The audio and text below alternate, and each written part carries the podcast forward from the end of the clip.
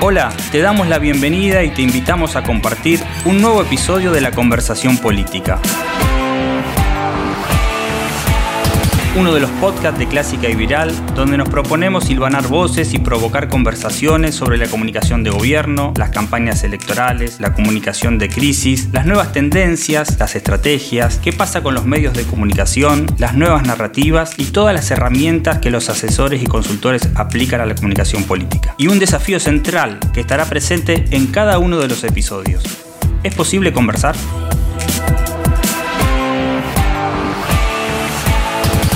Soy Cali Lazzarini y junto a Damián de Glaube vamos a conversar con Luis Babino, un especialista en conversaciones, en democracia, en escucha activa. Va a ser seguramente una conversación muy interesante. Bueno Luis, un gusto poder estar teniendo esta conversación, que esperemos poder conversar, que hoy no es fácil aparentemente conversar, sobre todo desde la política, tal vez nosotros sí, alrededor de, algún vino, de un café, de una comida, pero es muy difícil conversar y es muy difícil escuchar, Luis, ¿no? Hoy en día. Yo creo que eso, eso es lo, lo, más dramático de, la imposibilidad de escuchar a, lo diferente. Es como un cerebro que solamente usa una parte y no dialoga con el resto. Es decir, millones de conexiones de sinapsis no se articulan y le quitan potencia a, esa, a esa capacidad de hacer. Y eso me parece que sí, que es un drama, no solamente en Argentina, en varios países. Es algo que se está percibiendo a nivel global, digamos, vos decías, lo diferente, digamos, la imposibilidad de la escucha es hacia lo diferente, ¿no? uno puede prestar el oído, si se quiere, prestar la oreja y estar frente a otro y hacer como si conversa, pero nunca estar dispuesto a modificar algo o a interpretar lo que el resto, lo que la otra, el otro interlocutor diga, no más allá de que se esté de acuerdo o no, pero es como es un reafirmar permanentemente lo que uno está enunciando. Me parece que algo que pasó esta semana, creo, hace pocos días es la charla que tuvieron Lula da Silva con Enrique, Cardoso. Mm. Y, a mí me parece que esa pieza de donde en Odisea le preguntan a Enrique Cardoso muestra, eh, me parece que muestra el camino, el camino de personas que piensan diferente, pero pueden dialogar y se pueden juntar. Eso no quiere decir que haga un solo proyecto. Lo que quiere decir es que se puede conversar y discutir problemas, porque en el fondo la mirada hacia adelante es común. Lo que está variando son las tácticas y estrategias de cada, de cada grupo. Y me parece que tenemos que lograr algunos consensos básicos para hacer un cierto recorrido de mejora para nuestro país. Ahora, vos, eh, Luis, y tu equipo desde SIGOP y demás, eh, hace mucho tiempo vienen, bueno, eh, escuchando justamente de qué se conversa en el universo digital, ¿no? ¿Cuáles son los temas de conversación en el universo digital? ¿Encontramos diferencia en lo online de lo offline y encontramos, eh, digamos, hay claves distintas para entender? Eh, ¿Hay cosas mejores o peores? ¿O, o lo mismo se, se ejercita en las distintas plataformas, por decirlo de una forma? No, hay diferencias. Hace, en el 2012, en la Fundación, empezamos a este trabajo que pro bono, como se dice, de eh, armar el interbarómetro, que es qué se conversa alrededor del, del ecosistema político argentino. Para eso monitoreamos las conversaciones que mencionan a unos 100, 120 políticos y decimos, bueno, e-, esta es la conversación eh, vinculada al sistema político. ¿Y, por qué empezamos en el 2012? Porque había mucha resistencia con el tema de Twitter. Hoy la hay también, ¿no? Es decir, hay muchos que, que se resisten y lo califican como eh, un grupo, conversaciones de, que lleno de voz, de troll, que, que no sirven. La verdad que creo, pienso, que la realidad que vivimos es tan compleja que una sola herramienta no sirve para entenderla, para escucharla. Es decir, las encuestas son fotos, son fotos muy potentes para entender la realidad. Pero la realidad que vivimos en el siglo XXI cambia todos los días. La ventaja de la escucha inteligente, de lo que pasa en redes, sabiendo que en las redes, en Twitter, hay serían los más militantes, eh, son los más intensos, pero te da una cosa que no te da la encuesta, que es la sistematicidad de escuchar día a día qué va pasando, con lo cual te da información. Eh, una, un punto es, la encuesta no predice elecciones, no te dice cuántos votos vas a tener, pero sí la escucha inteligente te permite tener alertas frente a problemas y eh, también hay vinculaciones con, con, las encuestas.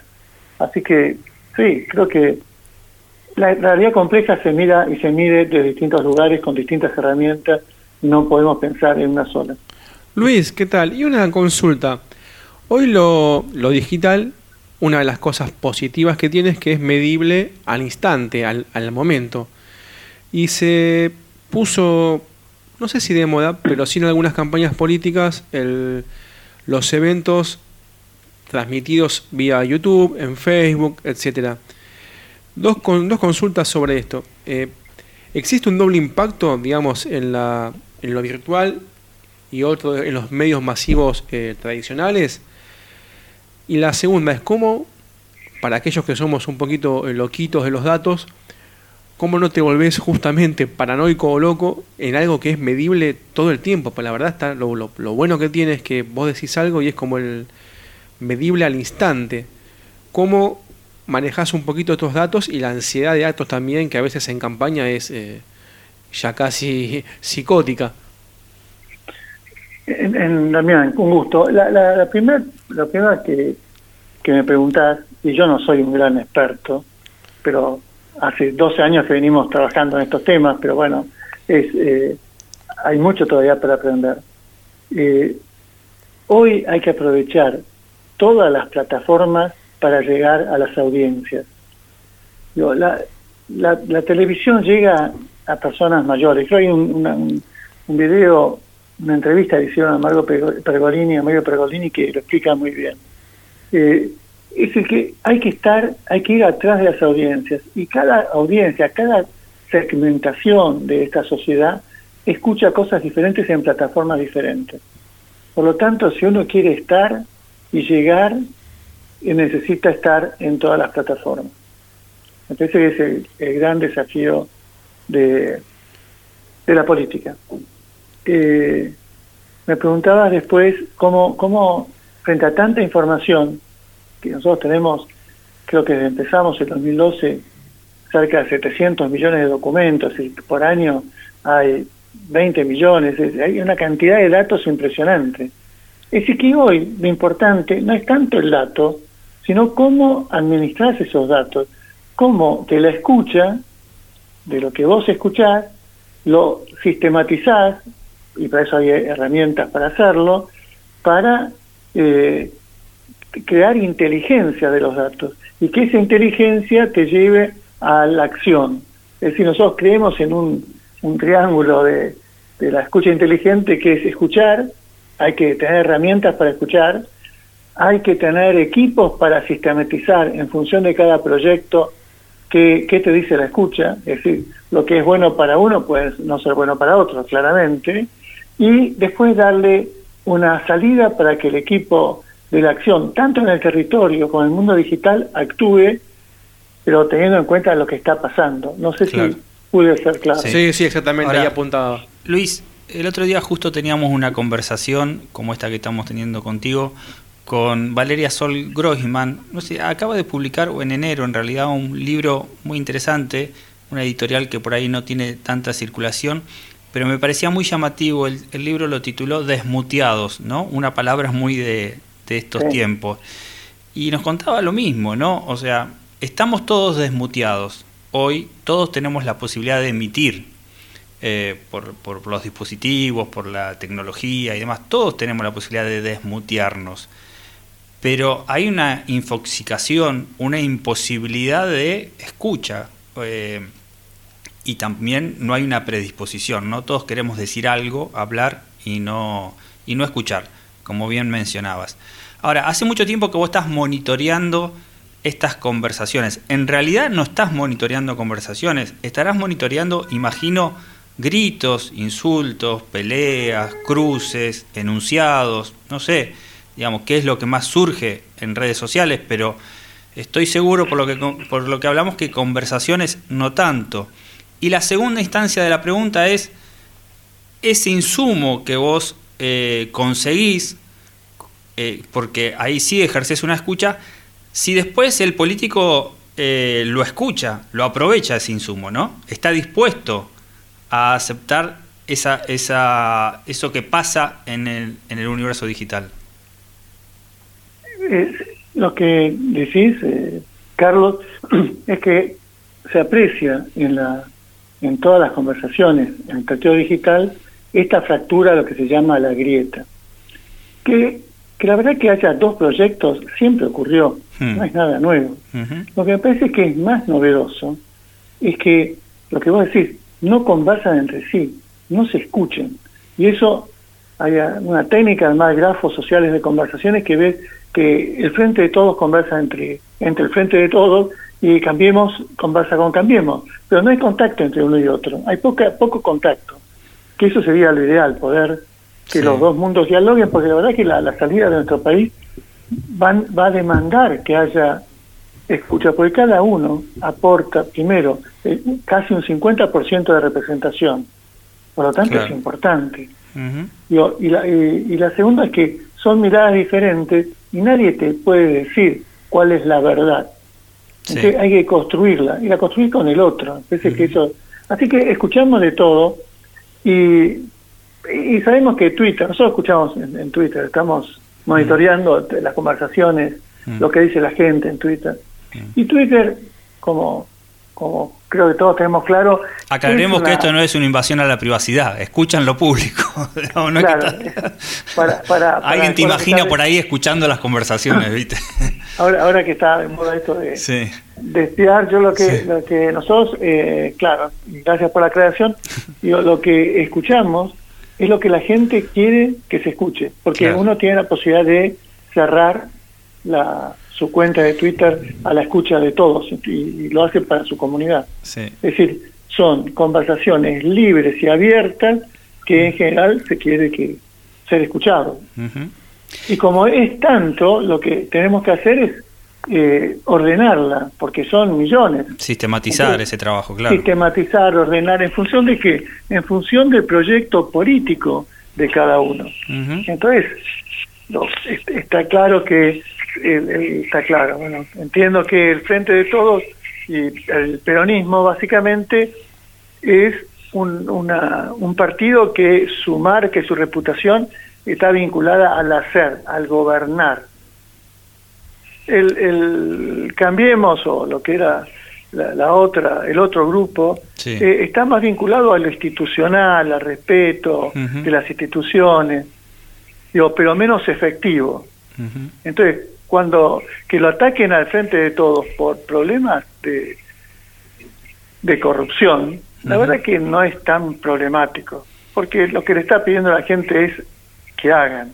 Si al frente de todos no hace y se equivoca en el hacer, creo que le, impacta muy negativamente en su eh, prestigio, que es lo que nosotros estamos viendo. Eh, eh, si uno analiza Cambiemos, digo, bueno, la gente le puede perdonar más cosas de no hacer con tanta efectividad, pero es muy castigado en casos de que aparezcan cuestiones de corrupción, porque venía con la bandera de la República y del y no, de la no corrupción. Así que hay que escuchar en función del proyecto, porque lo que es bueno para uno, repito, puede ser malo para el otro. Exactamente. Ahora, no sé si vas a agregar algo más de eso. No, te escucho. No, eh, digo, porque alguien se puede estar preguntando, quienes nos están escuchando, ¿por qué tan obsesionados o por qué es tan importante eh, la conversación, ¿no? ¿Por qué sería, dando, intentando darle una vuelta de tuerca, tan relevante que los políticos estuvieran dispuestos a, conversar, a escuchar y conversar?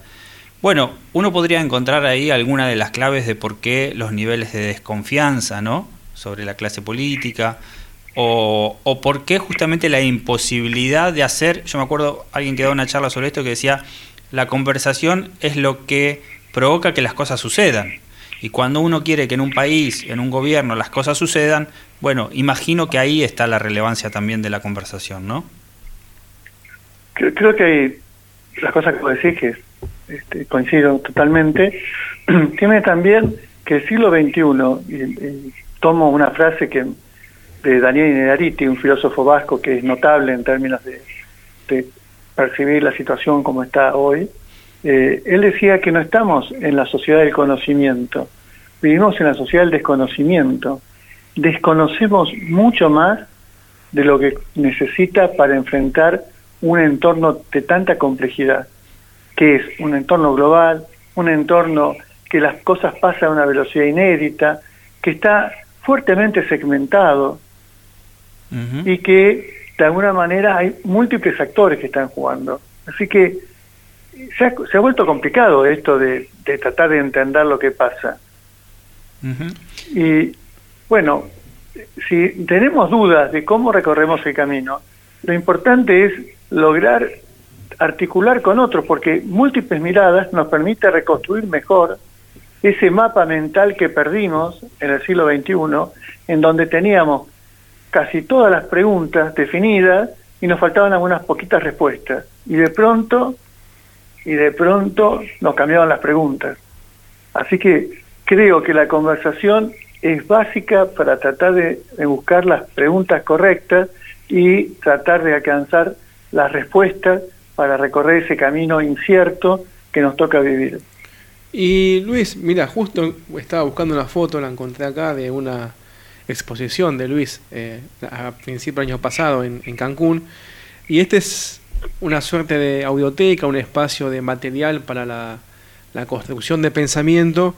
Y una cosa que me parece a mí muy interesante y que acá te pido que, que expongas y te explayes es que él, bueno, Luis manifiesta siempre eh, este trabajo práctico, concreto, que posee un marco teórico. Esta lámina que él presentaba decía nos inspiran y nombraba dos o tres autores en los que él se, se afianza en su teoría. Nombramos, nombrate algunos de estos dos o tres autores, libros que vos eh, ahí exponías, que siempre los tenés como referentes, para aquellos que nos escuchan también, que sepan que esto de la escucha digital, que este pensamiento, esta acción concreta de escucha y cuantitativa tiene un costado teórico en el que se está, en el que está fundado y con una cosmovisión que nace de la filosofía política más, más que nada, ¿no? Creo que lo nombraste a, al filósofo vasco recién, a ese genio. al ídolo común que compartimos con Carlos, a Daniel Inerariti, que es que es capo total y que muchos de sus libros son imperdibles, ¿no? Eh, una teoría de la democracia compleja me parece que es un abordaje interesante. Una persona que, que murió hace 20 años, pero que es notable su pensamiento y tiene mucha vigencia, porque tiene vigencia pensando que él era casi pre-internet. Sin embargo, expone muchas cuestiones en términos de lo que eh, vos decís de filosofía política, muy relevantes y es Carlos Matus, que fue ministro de Economía de Salvador Allende, presidente del Banco Central, y trabajó mucho para la construcción de una teoría para la acción. Parece muy interesante. Y el otro de esa conferencia, si no me acuerdo mal, que estaba que había mencionado, que decía, a mí me inspiran, que si yo he robado de todos estos sin pudor, es Moisés Naim. Exactamente. Que me parece que tiene, que tiene algunas cosas muy interesantes. El fin del poder, ¿no? El fin del poder. El tema de, de, que, bueno, que en el siglo, en el siglo XX, en una confrontación, el que tenía más tanques, más aviones, más equipos pesados, ganaba. Hoy cambió, porque alguien se puede armar una bomba atómica con investigando por internet. Hoy son los, los ¿eh? hoy son los pequeños, los medianos, los ágiles, los conectados, otros valores, ¿no? Y él hablaba de lo difícil, lo fácil que es ahora llegar al poder lo difícil que es sostenerse y lo rápido que se puede perder, ¿no? Hablando un poco de lo, de lo efímero y de la sensación de inmediatez eh, de las cosas hoy y del poder. Lo que, lo que dice Damián me parece que es interesante, me parece que, eh, que hoy es una cuestión más de filosofía para mm. entender lo que está pasando. Nosotros vamos a encarar un curso dentro de poco y, y lo, lo armamos con este esquema Digo, hace falta entender qué nos está pasando, cuáles son la, lo que emerge como un nuevo paradigma, dejando el, el, paradigma mecanicista hacia el paradigma sistémico, donde los sistemas son más que las componentes. Entender ese juego y entender a qué velocidad se juega es necesario para pensar las políticas públicas. Ahora, lo que sabemos es que podemos pensar un proyecto, lo que no podemos asegurar que el camino sea eh, lineal. Ese proyecto va a estar sufriendo cimbronazos, te aparecen pandemias de golpe. Entonces tiene, uno tiene que tener una capacidad de adaptación muy fuerte a los cambios de entornos para que el proyecto no se rompa, pero sí se permita eh, ajustarse a esas nuevas condiciones. Y Luis, justamente hablabas de la pandemia, ¿no? Donde lo, lo virtual se potenció de una manera bestial. ¿Cambió en algo eso con la, la, escucha que ustedes venían viendo? ¿Hubo algún giro hacia alguna, algún aspecto más impersonal, más de tecnológico? ¿O tuvo algún otro impacto? Eso es interesante, quizás la, conocer un poquito de ese, de ese mundo que nació con la pandemia. Si es que nació un mundo con la pandemia. Yo creo que lo tenemos más claro es que se acabó un mundo. No tenemos claro qué nuevo mundo puede venir. Pero todavía no hay tantos cambios. Eh, creo que los cambios los vamos a ver eh, con el tiempo. Es decir, la disrupción de lo digital, bueno, ahora hay una, un pedido de volver a la presencialidad. Es decir, las escuelas es una metáfora impresionante en términos de la demanda y necesidad de encontrarnos. Pero las grandes empresas, ahí estaba, no me acuerdo si es el, el CEO de, del Morgan en Nueva York, que dice el que no vuelve, que todos tienen que volver al trabajo, se tienen que volver a encontrar, porque si son capaces de salir a tomar algo con los amigos, también tienen que ser capaces de retomar el trabajo de presencial, porque no se puede hacer todo eh, virtual. Es decir, nos expone a, nos desnudó todas nuestras falencias la pandemia. No sé si todavía si, si encontramos las soluciones a esas falencias. Bueno, Luis, un placer haber conversado nuevamente contigo, seguramente. Así que, nada, eh, agradecerte. La verdad, y como, y como, siempre, eso es un gusto, es un gusto esta este ida y vuelta con Luis que es tan claro y además en, un, en una acción concreta como es la escucha digital, que es un campo que parece, pareciera que sería así fácil, es una charla digital, y es algo muy complejo y encima muy difícil, como bien dicen ustedes. La, la escucha es cada vez más chica y el grito, la unilateralidad es cada vez más grande. Sí, bueno, los invito a, en la cuenta de, de SIGOP. De Pasar los datos, decir los datos, decir todos los datos, así lo seguimos. Fundación SIGOP, o en Instagram, arroba Fundación SIGOP. Ahí, semana a semana, exponemos los resultados de las investigaciones que hacemos. Sí, mes a mes, informes vamos leyendo. Vamos leyendo gobernadores, mm. qué está pasando con los gobernadores, qué está pasando con los ministros, qué pasa con los políticos, quién está subiendo, quién está bajando, cómo es su reputación en el territorio digital, que no es la verdad completa, es una parte que te, te permite analizar. Y también cuáles son los problemas que reclama la sociedad. Y, mm. y, termino ahora, perdonen. Nosotros hicimos un estudio en Chile hace varios años y lo que se veía en Chile es que la gente estaba enojado con el tema de salud, la accesibilidad, el tema de educación, el costo, el tema de, la, de los fondos de pensión. Mm. En el estudio salía nítidamente hace cuatro años. Sin embargo, la, política chilena tuvo, tuvo que darse cuenta de que algo pasaba cuando un millón de personas se fueron a la Plaza Italia a protestar quemando cosas. Yo creo que la escucha inteligente debería permitir tener alertas tempranas sobre la gente lo que está diciendo. Y en Argentina esto es notable, la gente está muy preocupada por el tema de la economía y la salud. Y eso debería encontrar a un sistema político preocupado de dar respuestas. Y como decía Matus, hablando, la política se ocupa de resolver los, los problemas del sistema político y se olvida de los, los problemas de la gente.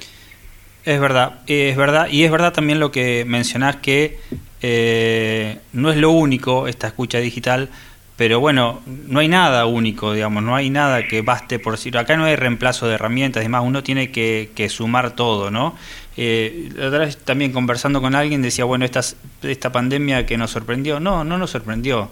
Y ahí vuelvo a alguna frase que también hemos escuchado en estos podcasts, que acá no hay sorpresas, hay sorprendidos, ¿no? Porque, bueno, uno podría no saber cómo iba a ser la pandemia, cómo se iba a generar y el efecto que iba a tener, pero que había alertas, había alertas. Eh, otra cosa es no, no haberlas escuchado. Entonces, somos muchos los sorprendidos, eh, pero sorpresas no hay tantas. No hay tantas, es decir, pasamos, nos acordamos, pasamos la crisis del N1H1, de la gripe aviar. Parecía que nos llevaba al mundo puesto. Ya nos encerramos, tuvimos miedo. Y la pregunta es, ¿Qué aprendimos? Claro. No fue el murciélago, ¿no? no fue En Chile no fue el boleto, el aumento del boleto, fue, digamos... Eh, vos lo que necesitas es como la primavera árabe. Claro. Digo, una persona harta de, lo que estaba, le estaba pasando se prendió fuego. Y eso explotó, pero no explotó en las redes sociales, por las redes sociales, explotó porque la gente estaba podrida. Claro. Y entonces, el sistema político tiene que tener una escucha para anticipar las crisis para poder intervenir antes que la crisis ocurra, porque cuando ocurre, a veces es demasiado tarde. Y así se fue entonces un nuevo episodio de la conversación política. Les pedimos a todos y a todas que estén atentos a los próximos episodios de este y de otros podcasts de Clásica y Viral. Síganos para eso en redes sociales o pueden ingresar también a clásicayviral.com.ar Allí, además, podrán suscribirse a nuestro newsletter semanal. Muchas gracias y hasta la próxima conversación.